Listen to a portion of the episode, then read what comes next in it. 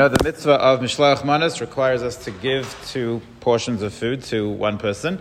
Um, but it says, Kol Marba, Shubach, the more you do, the better. So most people take that to assume that the more people you give to, um, that's better, and that's what the custom is to try and sit in traffic as much as possible for the whole Purim day to give as much Mishloach Manas as you can. Um, however, the, the Levush sounds like that actually the Kol Marba is not referring to quantity, it's referring to quality. Um, the, more, the, the nicer food you give, the, the more you give, the nicer food you give, um, that's meshubach. Why is that meshubach? Why is that a praiseworthy thing? So if you look carefully, where is the halacha of Mishloach Manas written in the Shulchan Aruch and in the Rambam? It's written with regards to the Suda of Purim. You're supposed to be giving people food for the Suda.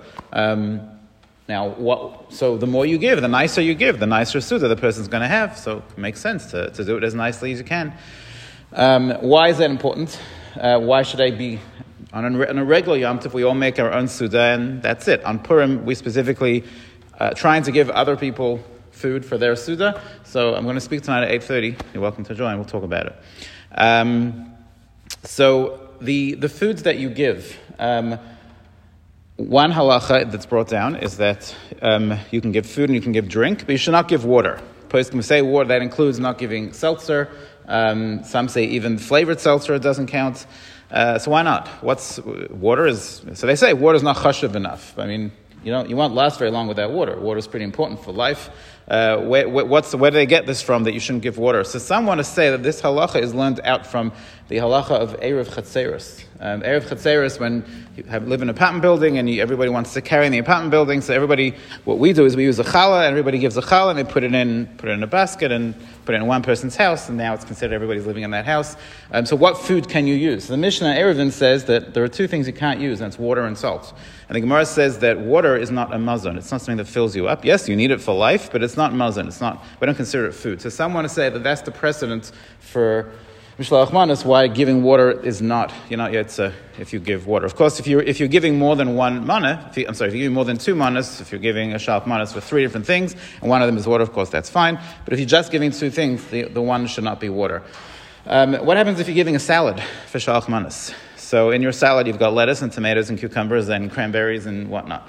Um, so is that considered one item or is it considered many items? So the Poskim say, interestingly, it depends on how you present the salad. If you present the salad as a mixed item, so you've already mixed the salad at home and you present it as a salad, then you're giving the person one food. It's one food made up of different components, but it's one food. So you still need to add another thing in order to fulfill the mitzvah. But if you give somebody a bunch of different, I've received such a shachmas, people give like a bunch of different compartments and there's little things and you're supposed to mix it together, that's fine because you presented it as separate things and the recipient technically could, you know, he could decide to eat it separately. So that would, that would work. Um, if you give somebody food that they won't eat or they can't eat, um, you yotza. So what happens? Somebody once brought to me a shalach manas. It was a pizza. It was actually very smart. It was, I gave it to my kids for lunch. That's something to eat. So let's say somebody brings somebody pizza and the family's already fleishiks. So they can't eat the pizza on Purim. Less than six hours till the ends of Purim. Can't eat it. They'll put it away. They'll have it another time, but they're not eating it on Purim, which is really the point. Um, so they say that you're yaitza over there. Um, but if you give somebody food that um, there's a halachic problem with, um, so let's say you give them, let's say they, they're a makpid on Chalav Yisrael, and you know that, and you give them Chalav Stam, so some person want to say actually won't be Yotz to the mitzvah then, because there's a halachic problem over here that it's not, not just a temporary thing that they're fleishiks, but actually they will not eat this food. Some say you will not be Yotz to that way. Um, every Shalach says that ubiquitous, you know, happy Purim from the the, the Cohens, um, that's important. Says the Ksav Sofer, if you drop a Shalach in somebody's house and they're not home, you leave it by their front door and you don't put a note on it, he says you're not yet to the mitzvah. Because the point of Shalach Manas is is to create achdus and friendship. Um, so it's very nice that I gave you a box of cookies and a, and a wine.